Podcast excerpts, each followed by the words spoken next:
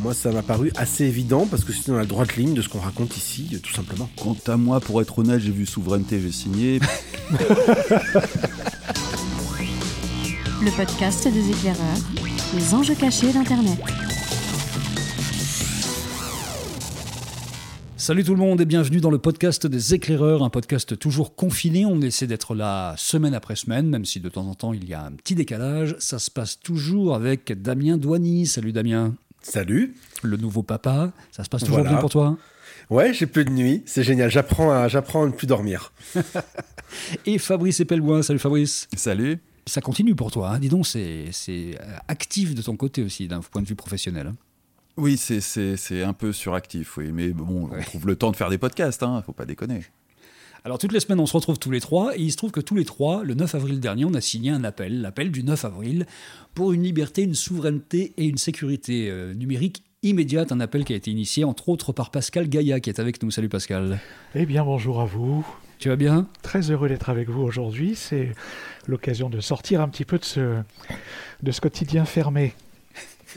Fermé dans un appart parisien en ce qui Ah oui, concerne. oui, oui, exactement, tout à fait. Mais bon, euh, on n'a jamais eu un, on n'a jamais eu un, un air aussi, euh, un air aussi sain. Quand on, quand, quand- quand on, quand on sort, quand on sort de chez soi, on, on a l'impression. parles de l'air qu'on respire, pas, pas de l'air qu'on Ah, exprime pense- sur sa figure, parce qu'on a tous des têtes de déterrés. Oui, oui, ça c'est clair. Mais bon, je pense que, je pense qu'il ne manque plus que l'iode. Alors, toi, tu es CEO de Digital Influence Consulting. Tu es organisateur des événements qui s'appellent les CADOR. Les CADOR, c'est dans différents secteurs, en fait, des remises de prix, des awards sur, euh, sur des cas, justement, euh, des cas d'expérience dans différents secteurs. Il y a aussi les pionniers du digital, qui est toute une opération qui a regroupé tous ceux qui avaient créé le, numérique il y a une vingtaine d'années maintenant. Et puis, euh, tu as été à l'origine donc de cet appel du 9 avril. C'est parti de quoi en, en deux mots, le, le 9 avril, c'était un énervement contre la possible alliance entre les hôpitaux de Paris, globalement, et euh, Palantir, c'est ça? Oui, alors c'était un point d'ancrage, on va dire. Point d'ancrage que cette situation-là, par contre, sur des réflexions que, avec euh, mes, mes quatre, quatre amis, euh, Alain Garnier euh, de James Spot, donc euh, Mathieu Tilcal, Mathieu, pardon, Hugues de Tilcal, et puis Raphaël Richard de Neodia, euh, on, avait ces discussions et on les a eues depuis très très longtemps, hein, de, ces, de cette vingtaine d'années qui s'est passée là depuis, depuis l'éclatement de la bulle avec une montée en suprématie des, des acteurs internationaux et principalement des plateformes américaines sans qu'on se pose vraiment de questions. Et puis finalement, comme on avait tous un petit peu le temps de réfléchir ces derniers temps, et puis de, bah, de regarder un peu ce qui se passait et, ce qui était surtout euh, l'information du moment, et puis surtout qu'on était en train de se rendre compte de, ce qu'étaient les besoins essentiels. Euh, ceux avec lesquels on, ne peut pas vivre entre guillemets aujourd'hui, bah, on, s'est tous, euh, on a tous discuté c'était le, dimanche qui précédait le, le 9 avril, donc euh, de manière confinée. On a discuté entre nous, à partir d'un poste qui, avait remonté le fait que la PHP discutait effectivement avec Palantir pour, le, pour le poste post-confinement. Et puis là, on s'est dit, il faut absolument qu'on fasse quelque chose parce que nous, on est tous euh, des entrepreneurs et des pros du numérique. Et puis finalement, euh, on est complètement enfermé par cette, euh, par cette logique plateforme globale. Et puis surtout, on est, euh, on n'est pas entendu, entendu dans le sens où pas visible auprès des, auprès des, bah, des autorités, du gouvernement, qui même s'ils sont passés dans la, même s'ils sont aujourd'hui passés dans la génération euh, digital natives, bah, on a toujours l'impression qu'il y a, une- il y a encore une, diff- il y a encore un pas à passer pour qu'ils soient digital conscious. on va dire. Ah bah ça un c'est petit le peu moins le- qu'on puisse dire et on, en parle souvent dans ce podcast. Quand il s'agit de parler de Palantir, on est au courant euh, ici parce qu'on en parle quand même à peu près dans tous les podcasts. C'est un, un des mots clés avec CSA qui est- avec euh, avec euh, NSA, qui revient le plus souvent. Bah, CSA, c'est la fatigue Oui. du confinement et euh, donc ça Les on est- acronymes. on est un petit peu au courant de ça. Oui, absolument. Et sur la souveraineté, évidemment, alors là, pareil, c'est un cheval de bataille de, ce rendez-vous. Damien Fabrice, pourquoi vous avez signé, euh, comme moi d'ailleurs, l'appel du 9 avril? Qu'est-ce qui vous semblait le plus évident là, dans euh, tout d'un coup la façon avec laquelle on s'apercevait que franchement, euh, en période de confinement, on avait affaire qu'à des outils américains et qu'il y en avait certains, c'était quand même très très problématique là? Moi, je trouve que c'est dans la continuité de ce qu'on se raconte dans ce, dans ce podcast depuis un bon petit moment, qui est effectivement, ce que, comme tu l'as dit, Pascal, cette notion de conscience numérique, euh, le fait de se rendre compte que l'Europe est une, euh, on va dire, un lieu qui aujourd'hui euh, est entièrement colonisé par des acteurs américains. Ça fait longtemps, notamment dans les entreprises aussi, mais qu'aujourd'hui, aujourd'hui, ça, on va dire que ça, ça explose au sens où on s'en rend compte parce que typiquement, le premier outil qui est sorti lorsqu'on a voulu faire des apéros virtuels, c'était Zoom, par exemple.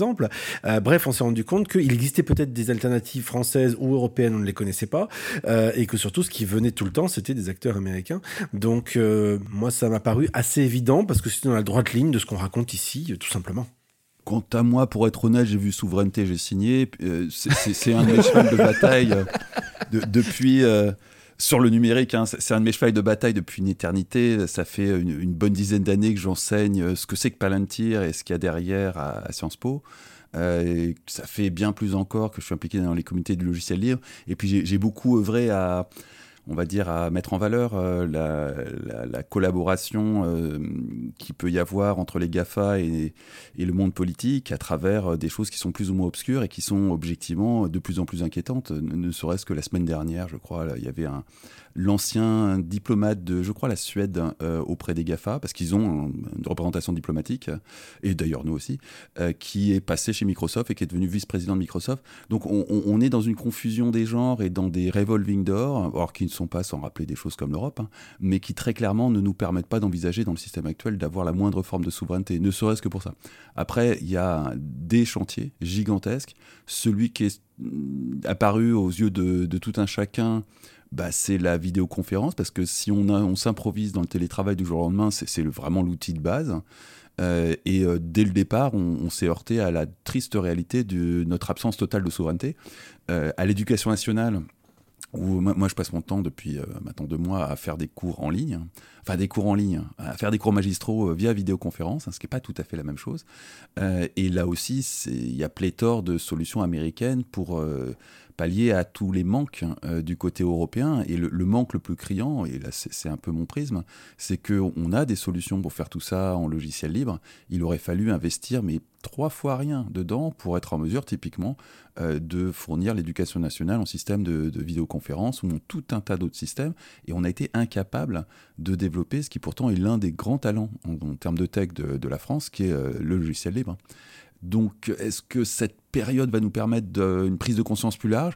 Bah, C'est peut-être l'occasion, avec une pétition comme ça, de rassembler beaucoup plus euh, largement que les habituels euh, emmerdeurs dans mon genre qui, qui, se traînent ces sujets depuis très longtemps, et de faire en sorte qu'ils s'imposent aux politiques. Euh, on, peut, on, peut rêver, mais il y, a, à mon sens, c'est pas avec le système politique actuel qu'on pourra vraiment avancer. Alors, il y a eu cet appel qui a été signé au départ par 60 personnes, on en faisait partie, puis assez vite, des centaines sont venus rejoindre euh, l'histoire. Euh, tu penses, Pascal, que ça a eu assez rapidement un impact En tout cas, l'histoire de Palantir, bah, elle a été mise de côté. Le gouvernement a vite senti que ça sentait le roussi. Il fallait pas faire rentrer Palantir dans, l'histoire. Il y a eu des, reculs sur certaines choses ou des avancées euh, sur d'autres. Et maintenant, la nouvelle phase, la deuxième phase de tout ça, c'est de faire des propositions. En fait, tu viens de, lancer un peu à tous ceux qui ont signé un appel en disant il faut cartographier maintenant tous les secteurs et toutes les entreprises capables, euh, françaises ou européennes, capables de répondre à ça. C'est un peu l'idée maintenant Exactement. En fait, l'idée, c'est d'être dans une logique complètement pragmatique. Et le, pragmatisme passe par la, le pragmatisme, en fait, il passe par l'information et la visibilité sur les, solutions qui existent et les entreprises qui les représentent. Alors, comme tu disais, effectivement, Patrice, il y a énormément de, choses qui existent. Ce sont des gens passionnés, euh, qui ont les moyens en plus de développer, qui sont prêts en plus à, travailler en intelligence collective sur des projets euh, euh, structurants. Et puis surtout, en fait, encore une fois, on revient à cette logique en cas d'urgence comme celui euh, qu'on connaît actuellement, euh, on identifie clairement quels sont les besoins essentiels. Alors, merci à nos amis américains euh, pendant ces 15-20 dernières années de nous avoir appris ce qu'étaient les besoins essentiels du numérique, avoir participé à, cultiver en fait ces générations numériques. Aujourd'hui, en fait, il est, temps tout simplement de s'émanciper et puis d'aller bah, travailler entre acteurs économique, pour le coup, à, à offrir ces, euh, euh, ces, ces, services. Il y avait un discours qui disait quand même ces dernières années que la messe était un peu dite, que on était une colonie américaine en matière ah. numérique et qu'il n'y avait pas grand-chose à changer. Ça veut dire que peut-être on peut changer des choses maintenant quand même? Ah, Alors moi j'ai un, profond, euh, une profonde croyance, un profond euh, espoir dans cette capacité. On a eu la chance de connaître, pour ceux qui bossent sur le web depuis 25 ans, on a eu la chance de connaître des retournements, des, des retournements de situation pardon, en quelques mois, euh, notamment dans les navigateurs web, que je, que je, considère comme étant un des principaux je considère aujourd'hui que c'est le, principal élément en fait qui peut faire reprendre un petit peu d'autorité ou, de, souveraineté, euh, c'est le fait d'être propriétaire de son navigateur. Et euh, Attends, attends, attends, juste, je, me permets de te couper là-dessus. Tu es propriétaire de ton navigateur. Il, s'appelle euh, Firefox. C'est du logiciel libre. Ça appartient à tout le monde. Donc on, a réglé ce problème depuis belle lurette. Ouais, mais c'est identifié, c'est identifié US. C'est identifié US, la Mozilla Foundation, tous ces. Euh, on est, Peu, importe, hein. la, propriété, la propriété du code est un, bien commun. Que les US soient les principaux euh, pourvoyeurs de, main-d'œuvre, ça c'est certain. On pourrait compenser ça très facilement avec un petit budget d'État, mais euh, il y a une chose qui est absolument certaine, et là-dessus, c'est probablement là où il va y avoir des dissensions dans ce camp, c'est que euh, on est d'ores et déjà souverain sur des fondamentaux comme le système d'exploitation, comme le navigateur et comme une quantité faramineuse de choses dont on possède déjà nous tous le code. C'est des biens communs. Et ça peut être, euh, enfin c'est le seul socle solide pour envisager de reconstruire quoi que ce soit. Parce que si on si on s'aventure vers du financement massif façon cloud souverain, c'est ce qui a été fait par les administrations euh, sous l'égide des différents gouvernements qui ont voulu du, de l'open source très rapidement, des logiciels libres, ça a marché ou pas marché dans certains cas, mais euh, en tout cas, il y a quand même cette prise de conscience qui a été faite depuis assez longtemps. Alors, je vais juste, juste me permettre d'apporter une petite précision à nos auditeurs. Euh, l'open source, hein, c'est un truc que peut vous vendre une boîte, hein, euh, ça vous donne droit de regarder le code, mais le code, il vous appartient pas. le logiciel libre, le code est un bien commun. Donc ça change radicalement tout. En, matière de souveraineté, ça n'a absolument aucun rapport. C'est un, open source ne vous garantit en rien une souveraineté. Donc on commence par quoi concrètement? C'est-à-dire quel est le secteur le plus clé sur lequel il faut réinvestir en fait avec des boîtes françaises ou européennes? Bah, Aujourd'hui, nous, on a, la, démarche qu'on a eue, elle est orientée euh, mécanisme économique. Les grandes, les grandes proportions, l'économie numérique aujourd'hui, elle est constituée de trois grands pans. Le premier, c'est le pan euh, infrastructure, euh, c'est ICT. Donc c'est euh, le hardware, le software et les services qui permettent de, bah, de, fabriquer des applications et puis de mettre tout ça en, en machine. Donc ça, ça représente en France pratiquement 75 milliards d'euros par an. À côté de ça, on a l'e-commerce qui, est, euh, qui lui donc représente un peu plus de, de 100 milliards d'euros et qui est, qui est la tranche d'économie numérique qui s'est, qui s'est finalement développée avec le plus de avec le, avec le, le moins de suprématie des US, puisque en, en, France, a priori, Amazon ne représenterait que, que 20-25% du parc euh, e-commerce, euh, là où certains marchés comme les US, il est à, plus de, il est à pratiquement 50%. Donc ça veut dire que euh, on, a, euh, on a gardé une maîtrise euh, de, de, de, sur la partie e-commerce en France jusqu'à ces 100 milliards d'euros. Et puis le dernier, qui fait, bah, certains considèrent qu'il fait un petit peu partie de, partie de l'e-commerce, mais il faut quand même le, dissocier, c'est la publicité en ligne, où là on est à 5 milliards d'euros de chiffre de chiffre d'affaires publicitaire en France et, plus des deux tiers sont, sont monopolisés par, Google et Facebook. Donc le principe, en fait, c'est euh, de, la, première démarche, c'est de cartographier les besoins essentiels dans, chacune, dans chacun de ces trois pans de l'économie, et à partir de ceci, de voir comment on peut récupérer des parts de marché sur... Euh, Donc reprendre la main sur les services B2B avant toute chose. Reprendre la main sur les services B2B. Avant même les, B, 2 c Exactement. Alors moi, je, en 2008... Euh, j'étais donc la première partie de ma carrière était dans les moteurs de recherche où j'ai participé à la monétisation des premiers moteurs de recherche, AltaVista, euh, euh, alltheweb.com, les acteurs euh, qui avaient une, activité européenne assez, intéressante. et, puis, et puis ensuite, je me suis retrouvé en 2008 dans, le bureau d'un VC avec une pancarte, donc une affiche qui était sur les murs de son bureau. Il était noté si, si vous êtes ici pour prétendre que vous êtes concurrent de Google, c'est pas la peine de rester là. Et, cette phrase-là était emblématique de ce qui s'est passé ces dernières années. Pendant 20 ans, en fait, on a encouragé les entreprises et les startups à, à fabriquer des business autour euh, des, des, Américains sans essayer de les contrer, alors que je suis un des premiers à savoir qu'aujourd'hui, et, avec des équipes qui sont clairement identifiées.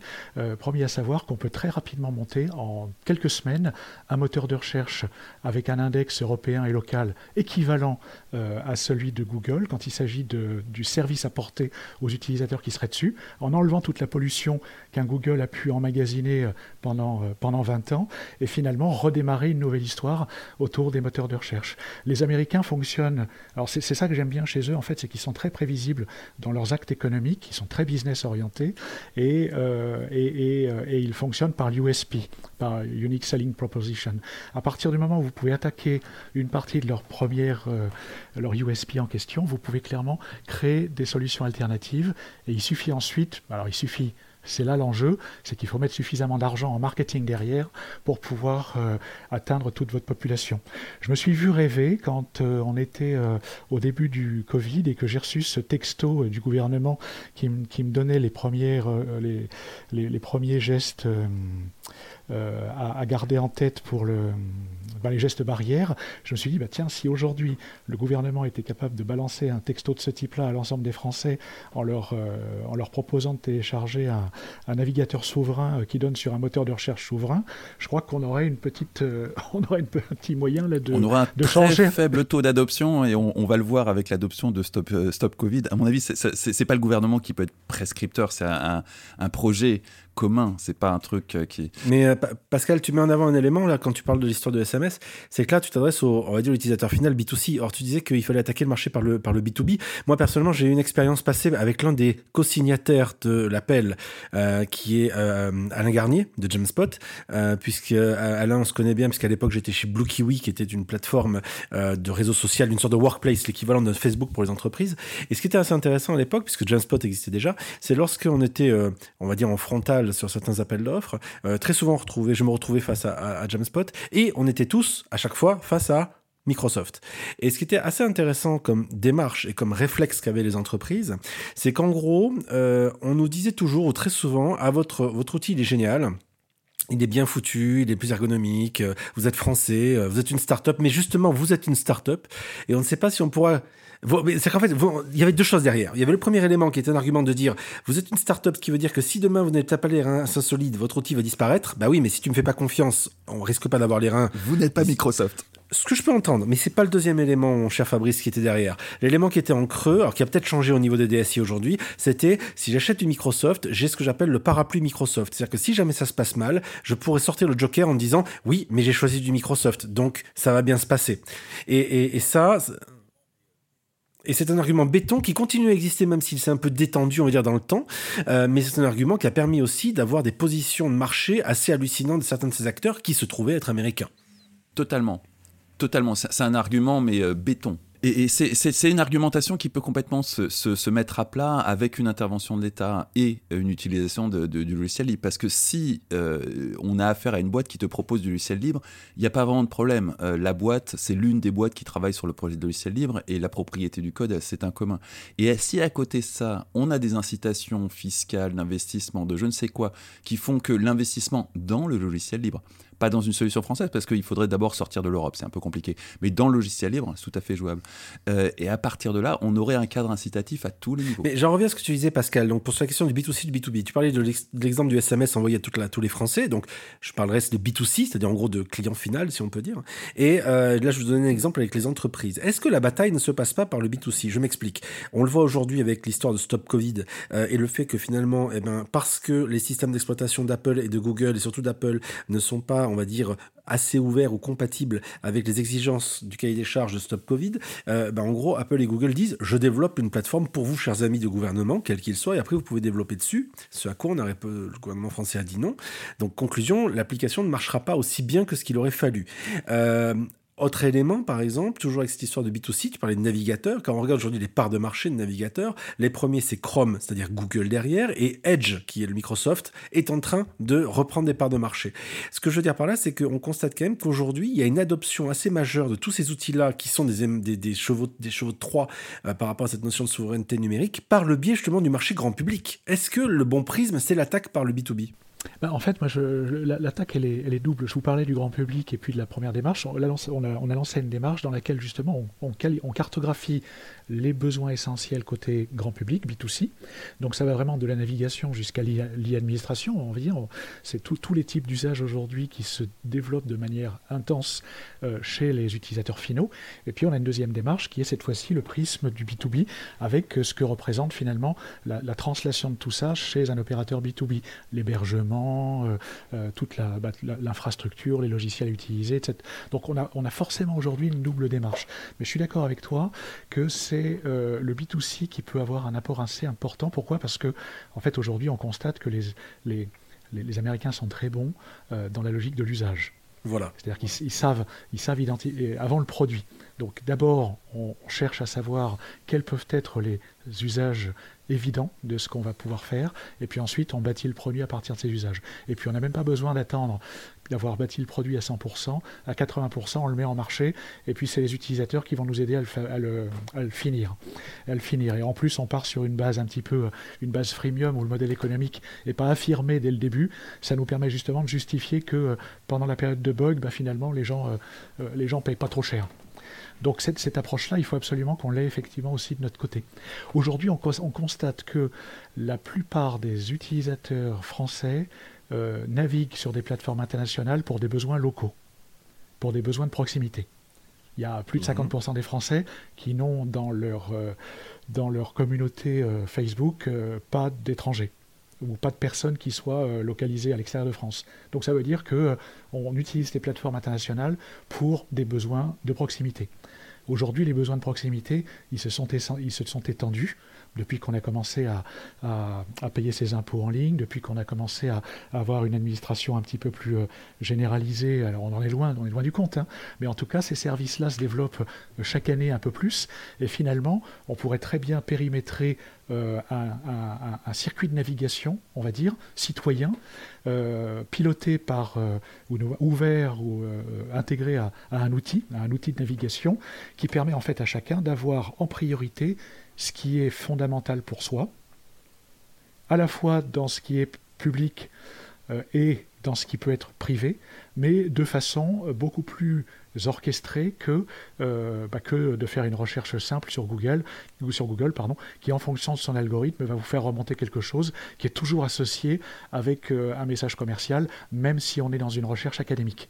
L'idée, c'est véritablement de dire qu'aujourd'hui, on sait quels sont les grands usages souhaitables ou souhaités par l'utilisateur, euh, il faut leur donner en fait un premier accès à ces usages-là, plutôt que cette euh, logique de soi-disant recherche universelle qui apporte en réalité à, euh, bah, une contradiction totale en fait entre rendre service et, et pomper les et pomper les données quoi. Pascal, je voudrais qu'on parle d'argent un tout petit peu, parce que tu le cites dans, dans les textes, euh, les 1600 milliards d'euros qui sont promis pour le numérique, l'environnement et la relocalisation industrielle par Thierry Breton, ça peut être une manne extraordinaire pour le numérique et ça peut permettre un vrai changement. Le truc quand même, depuis une vingtaine d'années, c'est que de l'argent pour euh, développer les projets numériques français ou européens, on en a vu pas mal, il y a eu beaucoup, beaucoup de plans, mais on s'est aperçu qu'à chaque fois, cette manne financière tombait dans les mains des euh, professionnels de la profession qui ne font que ça de leur journée, c'est-à-dire de faire des dossiers pour récupérer ces mannes euh, publiques. Est-ce qu'il ne faut pas changer cette façon d'agir aussi? Parce que ce sont toujours un peu les mêmes grands groupes qui sont des grands spécialistes pour capter des budgets de RD et qui, à l'arrivée, donnent des fiascos. on en a vu quelques-uns quand même, des gros, gros fiascos. Bertrand, tu, tu, parles, tu parles de sociétés dont le nom commence par Cap et finissent par G ou par A et Par exemple. non. Ça, ressemble un peu au conglomérat d'entreprises qui a autour de Stop Covid en ce moment, typiquement. Mais au final, pour, pour le dire autrement, euh, tu pointes du doigt, encore une fois, un problème politique. C'est-à-dire qu'on a d'une part une forme de osons le mot, corruption entre les GAFA et les politiques, hein, qui est euh, open, avérée et, euh, et assumée. via, le Gartner. Via une multitude de choses, une multitude de choses qui, font que, grosso modo, il y a des intérêts économiques liés, il y a des revolving doors, il y a plein de choses qui font que le corps politique actuel est très lié au GAFA, on va dire. Et puis de l'autre côté, il y a ces professionnels de la profession, comme le dit Bertrand, euh, qui, chaque fois qu'il y a un projet national, se récupèrent les lignes de crédit et n'ont jamais rien pondu au final, que ce soit le cloud souverain ou autre chose. Ça a systématiquement été du grand n'importe quoi. Et, Stop Covid est bien parti pour être une énième démonstration. Donc au final, le, principal obstacle, il est politique aujourd'hui. Oui, c'est clair, c'est ce que je pense également. En fait, il est politique et, et générationnel politique.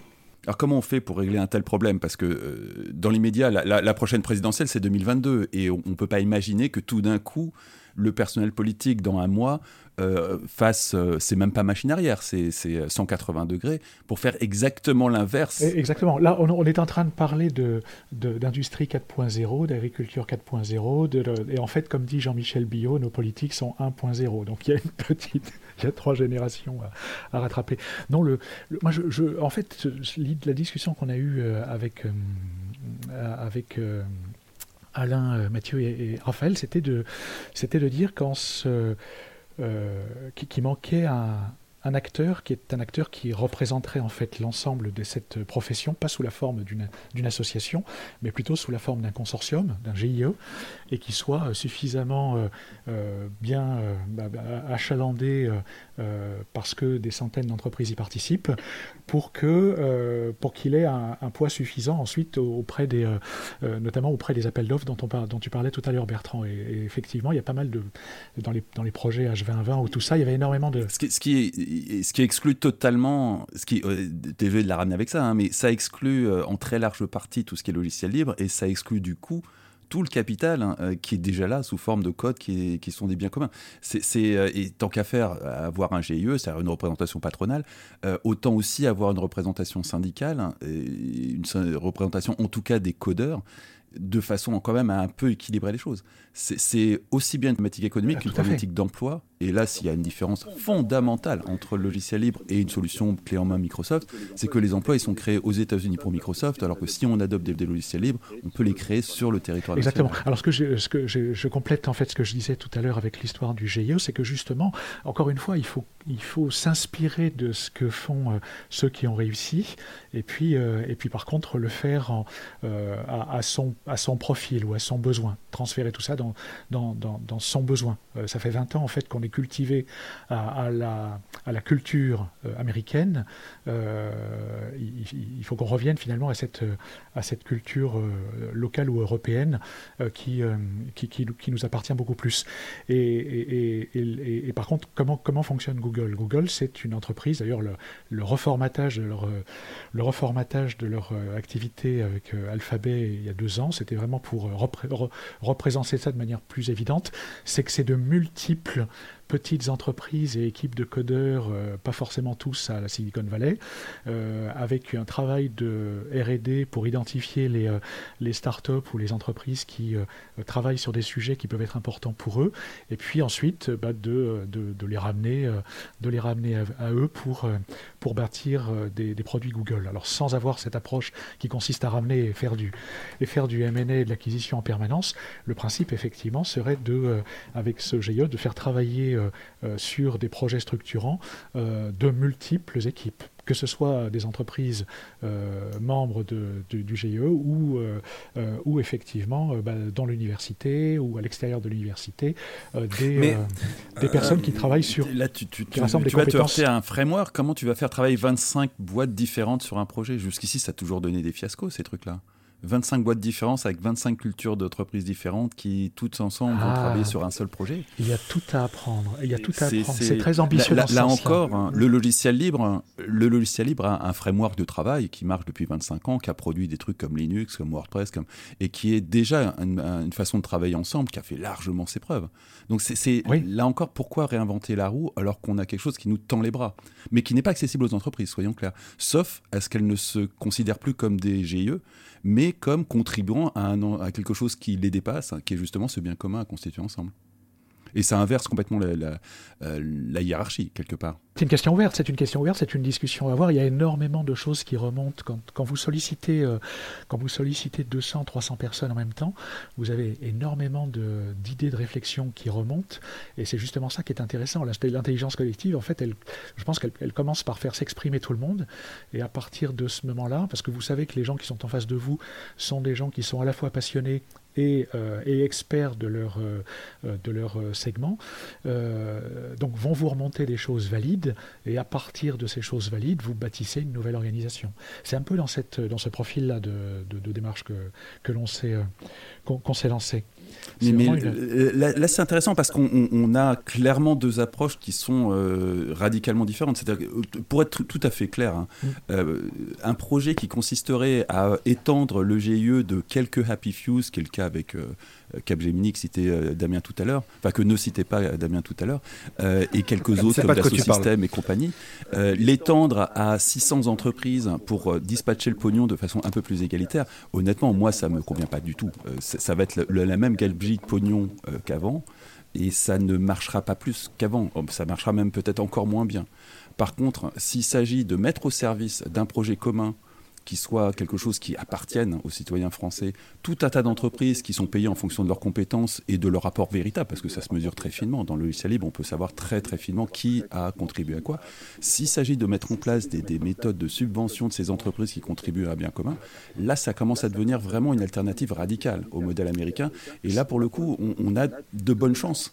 Si on commence à construire des systèmes euh, old school à base d'entreprises, comme les Américains, on a juste 25 ans de retard. Euh, les Capgem et compagnie, on les considère, nous, aujourd'hui, comme des clients potentiels euh, dans, le projet dans le projet qu'on a mis en place. Donc les, euh, Atos, les Thales, les, tous, ces, opérateurs-là vu leur taille et, vu leur, taille donc leurs besoins propres et ensuite les, bah, les besoins qu'ils représentent au travers de leur clientèle, on, les considère comme des clients ou comme des prescripteurs pour le coup. Donc la, démarche, elle est, vraiment dans le sens que je te disais, oui.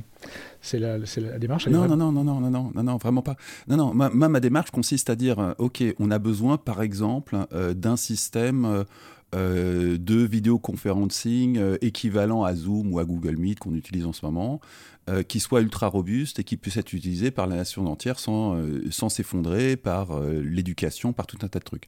On va créer, enfin on va prendre un truc existant dans le logiciel parce que ça existe déjà et on, va l'améliorer de façon très conséquente parce que c'est loin d'être en mesure de répondre aux besoins de l'éducation nationale aujourd'hui.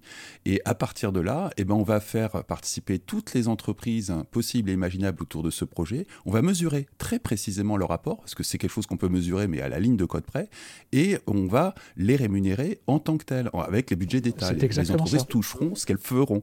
On, a, on, sortira complètement de ce délire qui est de se dire, Monsieur Dassault, voilà 200 millions, on vous fait confiance. C'est exactement et, ça. Et en renversant ce truc-là, ce qui est faisable uniquement avec du logiciel libre, hein, c'est pas faisable autrement.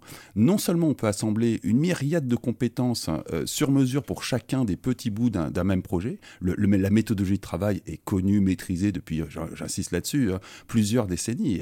Elle a fait ses preuves, euh, sinon on n'aurait pas Linux. Euh, et très concrètement, ça permettrait de rémunérer toutes les entreprises ou les individus à leur juste valeur, parce que ça se mesure. Et on, on aurait un système qui serait réellement juste. Bon, on a tous compris le, message que fait passer Fabrice. Euh, il est très clair. Oui, après, c'est la terminologie. Le message est très clair dans la boucle de discussion et de réflexion que tu as mis en place, euh, Pascal. voilà, il y a cet apport-là de Fabrice qui était un apport, euh, il me semble intéressant. Je voudrais qu'on ne reste pas des heures dessus parce qu'en en fait, on a, il faut aussi qu'on conclue un moment ou un autre parce qu'on a des choses à faire. Oui, on se fera un podcast sur le shell libre. Damien, juste un petit mot. Oui, moi, moi j'ai une question, Pascal, sur toute la démarche aussi. Euh, je, vais me faire l'avocat du diable. J'ai été un des premiers à vouloir signer, bien sûr. Je suis 100% d'accord avec cette démarche. Mais je vais me faire l'avocat du diable.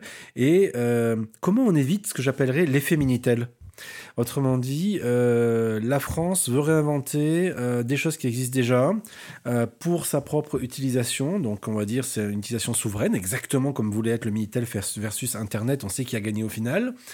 Et, et faire en sorte que, eh bien, euh, finalement, on, ne gagne pas, finalement, ou on n'arrive pas à s'imposer face à des acteurs qui ont deux caractéristiques, ou plusieurs caractéristiques. La première, ils ont une force de lobbying.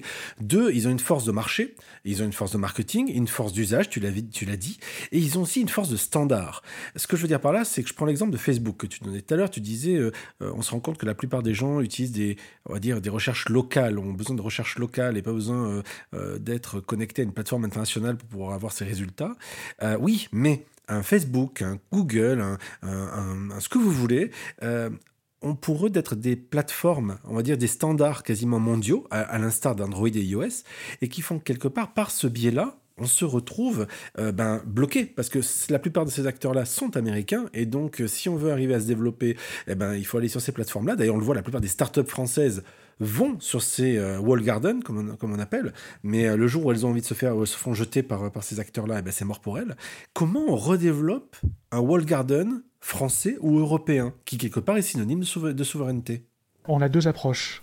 On a deux approches. La première qui consiste à ne pas remettre grand-chose en compte, mais par contre de s'assurer que tous les services de première ligne qu'on utilise à service leur service à eux, leur logique à eux. Je prends un exemple. Il y a plein de modèles euh, de réseaux sociaux aujourd'hui. Chaque, euh, chaque jeune sur son smartphone a euh, plusieurs réseaux sociaux. Bah, une simple application qui lui permet de gérer l'ensemble de ces réseaux sociaux pourrait permettre déjà d'avoir une première ligne qui garantit un bon passage RGPD ou qui garantit que les informations qui vont être balancées dans leur profil vont être, vont être stoppées à un, certain niveau, qui, lui pose qui pose aux utilisateurs les questions fondamentales pour avoir un consentement éclairé une bonne fois pour toutes et qu'il n'ait pas besoin d'aller dans ces euh, T's and C's qui font, euh, qui font des, kilomètres. Donc on peut créer des services qui seraient faciles à marketer pour le coup. Euh, donc ça c'est une première approche qui a servi finalement leurs outils sans les faire disparaître du paysage. du, paysage. Et puis la seconde c'est que ce n'est pas un projet français au début, il y a pas mal de... Aujourd'hui, il y a pas mal de, ces besoins essentiels pour lesquels il n'y a pas de, compétences euh, euh, ou de projets déjà suffisamment bien avancés euh, en, France. Et donc, il s'agit d'aller chercher en Europe. Donc il s'agit bah, que, que, ce regroupement d'entreprises soit pas un regroupement euh, français au départ, mais bien au contraire un projet européen dès le début. Ça ne veut pas dire qu'il faut convaincre l'Europe et tout le monde. Euh, L'Europe aujourd'hui, dans la tech, elle est constituée de la Scandinavie, de quelques pays d'Europe du Nord, et ensuite euh, de, la France et l'Allemagne, mais essentiellement parce qu'ils sont les plus gros marchés domestiques en termes de, consommation et de, nombre d'utilisateurs et de, taille et de taille d'acteurs d'entreprises, que ce soit des organismes privés ou, ou, publics. Donc ça veut dire que l'Europe aujourd'hui, c'est pas 28, c'est euh, 7, 7, pays quoi, pour, euh, pour créer un grenier. J'ai une réponse alternative qui est beaucoup plus courte, en fait, euh, qui résoudrait le, problème à terme de plateforme qui est, qui est effectivement catastrophique à l'heure actuelle. C'est euh, la loi, tout simplement. et, ah. c'est et il tient techniquement un, un seul mot, hein, c'est interopérabilité. Et puis, il y a deux problèmes, évidemment. Hein. Euh, enfin, il y a un problème majeur, euh, c'est euh, la corruption encore, parce que la loi avait prévu dans le GDPR au départ l'interopérabilité, si vous vous souvenez bien. Et puis ça a été un peu massacré au fur et à mesure des trucs par des forces de lobbying. Et aujourd'hui, bah, vous n'êtes toujours pas interopérable si vous êtes sur Facebook. Donc c'est tout simplement la loi la loi, avec la loi, dans une démocratie qui s'applique proprement, avec des responsables politiques qui sont responsables.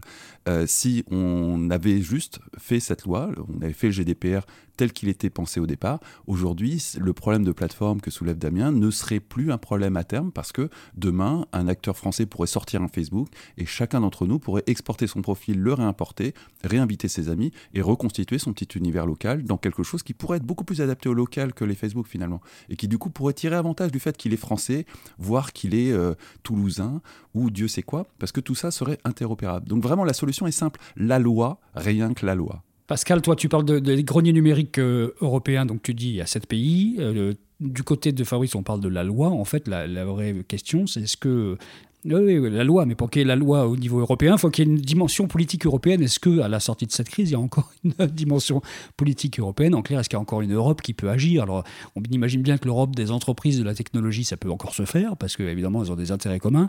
Mais quand il s'agit d'avoir un intérêt politique commun aujourd'hui, est-ce qu'on est encore capable de faire ça à la sortie de ce confinement? Euh, Ça ne sera pas sûr. non. En tout cas, pendant une période, ça non, risque de flotter un peu. C'est clair que que c'est pas pour tout de suite. Mais euh, en, tout cas, euh, typiquement, faire en sorte d'avoir un complément GDPR qui reprennent l'esprit du, premier texte et qui imposent l'interopérabilité à mm. tout acteur européen, bah, Facebook serait bien obligé de s'y plier. Et ça, c'est vraiment une question strictement politique. C'est des comptes à demander, et il va y avoir des comptes à demander à la sortie du confinement aux politiques qui n'ont pas permis de faire ça et euh, qui sont responsables vraiment au premier chef de la situation actuelle. Alors est-ce que tu penses pas justement que ça c'est le, le, le, fait qu'ils soient justement eux pas, pas du tout éclairés, c'est ce qui nous amène à ça? Aujourd'hui, c'est une ignorance finalement, une ignorance numérique Ils ne sont pas du tout éclairés. Non, il faut arrêter avec ces conneries. Les, les politiques sont pas non plus des abrutis complets. Euh, ils ont juste quelque part, le seul crédit qu'on peut leur donner là-dedans, c'est de ne pas peser à leur juste euh, valeur ce qu'ils sont en train de vendre. Euh, auprès de lobbyistes, euh, typiquement des GAFA. Alors on peut tout à fait imaginer que certains politiques qui ont fait des concessions moyennant, euh, mais des trucs aussi vils que Monsieur Google, bah tiens, je vais vous donner des ateliers numériques dans tout votre département et en contrepartie, bah, au Conseil général, vous allez faire ci. Ce, genre de truc qui est la porte d'entrée de la corruption et qui est généralisé dans ce pays. si ce genre de truc, les politiques étaient en mesure de vraiment réaliser ce qu'ils sont en train de sacrifier, on pourrait peut-être changer les choses. Ceci dit, ceci dit, il faut quand même relativiser. On, est, on a quand même comme président euh, quelqu'un qui a vendu notre capacité à euh, continuer dans la voie nucléaire qu'on s'était fixée et à continuer d'entretenir non seulement nos centrales, mais nos sous-marins nucléaires et nos porte-avions nucléaires. Donc euh, là, même sans comprendre finement le nucléaire, tout le monde est capable de se rendre compte que c'est un asset souverain et qu'il a été sacrifié. Donc là encore, je pense qu'on a avant tout un problème politique pour avancer dans cette direction et devenir un peu plus souverain qu'on l'est aujourd'hui. Mais de toute façon, il va falloir faire face à ces problèmes. Il va falloir regarder les choses en face et ce post-confinement qui va quand même se dérouler dans une crise économique majeure euh, va de toute façon être l'occasion de remettre ça sur la table et le vrai problème que euh, nous tous autour de cette table, on, va avoir à faire face, c'est que très concrètement, le la souveraineté numérique, c'est bien gentil, mais euh, il y a tout un tas d'autres souverainetés qui vont venir euh, sur la table et ça va être très très très délicat. Oh bah disons, Pascal, tu voulais que tes idées viennent sur la place publique, c'est bien, on a discuté. il y a quand même quelques idées qui sont sorties de cette histoire. Exactement. tu repars avec. Mais c'est une démonstration, c'est une démonstration que cet élan de partage, il est très intéressant et très positif. Et, et ce que j'ai pu constater, bossant beaucoup sur les réseaux sociaux, c'est qu'en plus la discussion, les discussions qui, euh, qui, se sont lancées autour de nos différents euh, posts sur LinkedIn euh, étaient vraiment pas du tout orientées bashing ou le genre de choses qu'on voit assez C'est LinkedIn en même temps. Hein. On n'a pas fait Twitter, donc c'est peut-être pour ça aussi. C'est LinkedIn. et, et, et, que, euh, et qu'à chaque fois, euh, on m'a fait des propositions. Quoi. On m'a fait des propositions dans le sens où on m'a envoyé des réflexions euh, super intéressantes, y compris sur des choses auxquelles on n'avait pas du tout réfléchi. Donc ça, ça, nous permet une... Mais, alors concrètement, peut-être pour finir, je ne sais pas, l'idée c'est d'arriver en 2022 à valider ou non valider, valider euh, les programmes politiques qui seront présentés. Oui, oui, non, l'idée là, on est vraiment sur une logique euh, euh, court terme qui, dans un premier temps, vise la, donc cet effet de cartographie dont on parlait, mais ensuite vise les acheteurs, les grands acheteurs publics, les grands acheteurs privés. là, il y a des, bon, il y a des logiques qui sont en cours, hein, euh, c'est-à-dire qu'il y, a des projets qui sont en cours, il y a, des, euh, l'administration, la GovTech, qui sont des programmes qui ont été lancés sur lesquels il y a, il y a, des, il y a des budgets, il y a 16 milliards d'euros qui sont prévus en GovTech, en investissement GovTech euh, cette année. Bon, ils vont certainement être un petit peu heurtés. Quand, quand, on voit le site du référendum d'ADP, on, on, ose imaginer ce que ça va donner. mais, notre principe déjà, c'est de, faire, de, se faire bien identifier et écouter par les grands acheteurs publics et les acheteurs privés, et de commencer en fait à voir comment on peut avoir euh, une, euh, euh, un premier effet qui serait de générer une, un nouveau réflexe qui est de se dire, bah tiens, je vais quand même regarder du côté des acteurs français si on peut pas trouver une solution. Nous, on serait là pour aider justement à rassembler les différents acteurs qui peuvent participer à la solution en question. et puis ensuite, si on ne trouve pas cette solution, bah, on va se tourner vers les, on va se tourner vers les, euh, euh, vers, les internationaux. Là, on voit très bien déjà que, je crois que c'était quoi? C'était le contrat que Microsoft avait, euh, ce qu'on appelle l'open bar, là, avec, avec l'armée. avec l'armée, qui, a, qui, qui, qui bat de l'aile un petit peu. Donc ça veut dire qu'il y a une conscience, il y a une conscience qui, qui s'est levée euh, chez les acteurs publics. On se rend compte aujourd'hui qu'il y a quand même quelques, quelques abus et que la pérennité, euh, euh, elle est Ah mais il y a bien pire que ça. Airbus, ils utilisent la suite Google en interne. À, Sciences Po, on utilise la Google G Suite hein, au, dans, au, quotidien. je, te laisse imaginer le, nombre de VIP qui sont anciens ministres, députés et compagnie et qui utilisent leur email Sciences Po comme un email pour tout le jour parce que l'email à l'Assemblée nationale, tu n'es pas sûr de le garder très longtemps au final. Et c'est ahurissant. La, perte de souveraineté est totale. Fabrice, moi je connais des codires de grandes entreprises qui utilisent WhatsApp pour, pour discuter entre eux. hein. Oui, oui, oui, oui. Mais, euh, euh, on, on m'a glissé à l'oreille, je peux pas vous donner ma source, que euh, les opérations de l'OTAN euh, sont coordonnées à travers du WhatsApp. hein. Il faudrait que je vérifie, hein, j'ai qu'une seule source, hein, je vous le dis tout de suite. Mais, c'est une source extrêmement crédible et très proche des armées. Euh, donc c'est- on en est là, on en est vraiment là. Et du coup, des opérations conjointes où la France participe, bah, ils sont sur leur petit WhatsApp en train de se coordonner. C'est ahurissant la situation. Je, pense, Pascal, qu'au-delà de la, de la cartographie, qui est un point très important pour effectivement qu'il y ait la capacité des acteurs à, on va dire, à, à avoir une, une vision de ce qui existe sur le marché et qu'ils sortent peut-être uniquement de la réponse unique qui est on prend du Microsoft ou du Google ou autre, euh, il y a un autre élément qui est l'évangélisation au sens la compréhension, non pas qu'il soit bête, mais euh, la, compréhension au sens se rendre compte euh, que par exemple un codir ait choisi et j'en connais un de bonne foi un WhatsApp se disant tout le monde l'a sur son téléphone c'est hyper simple on l'utilise sans se rendre compte de euh, quelque part de, ce qui est derrière. Donc en fait on va dire de la conscience liée à l'usage du numérique et des datas Euh, je pense qu'il y a un- une vraie prise de conscience qui doit aller de pair pour ne pas s'arrêter uniquement à une réponse de type remplissez-moi le cahier des charges Oui, tout à fait. Tu as, complètement raison. La pleine conscience numérique, j'appelle ça. Allez, on va en terminer là. Juste un mot, euh, Pascal. S'il y a des personnes qui ont entendu ce podcast et qui voudraient rentrer dans la boucle, c'est encore faisable ou pas de rentrer dans la boucle? De, de ceux qui sont les signataires et qui participent à la discussion Bien, bien- bien entendu, bien entendu, sachant que le chantier qui est en cours actuellement, c'est qu'on a mis en- à disposition donc un, un fichier partagé sur euh, un tableur partagé, deux tableurs partagés euh, sur un outil euh, français, l'outil euh, CryptPad, et qui permet donc à chacun des participants de, euh, de renseigner les, à la fois les entreprises et les, les types de solutions. Donc on peut partager, nous, ces liens-là, en fait. hein, voilà. Oui. C'est pas le truc de BlueWiki, euh, CryptPad? Oui, exactement. C'est ça, ouais, je me souviens de. Me- j'ai rencontré l'équipe, ils étaient très sympas. Voilà. Bon, merci beaucoup, Pascal, d'être passé par ce podcast. Bon confinement, bonne suite de confinement à toi. C'était un plaisir. merci, Damien. Merci, Fabrice. merci à vous Et on se retrouve la, À la semaine, semaine prochaine, prochaine. pour d'autres aventures. Salut. À la semaine prochaine, Ciao. je vous écoute. Salut. merci Salut. Pascal salut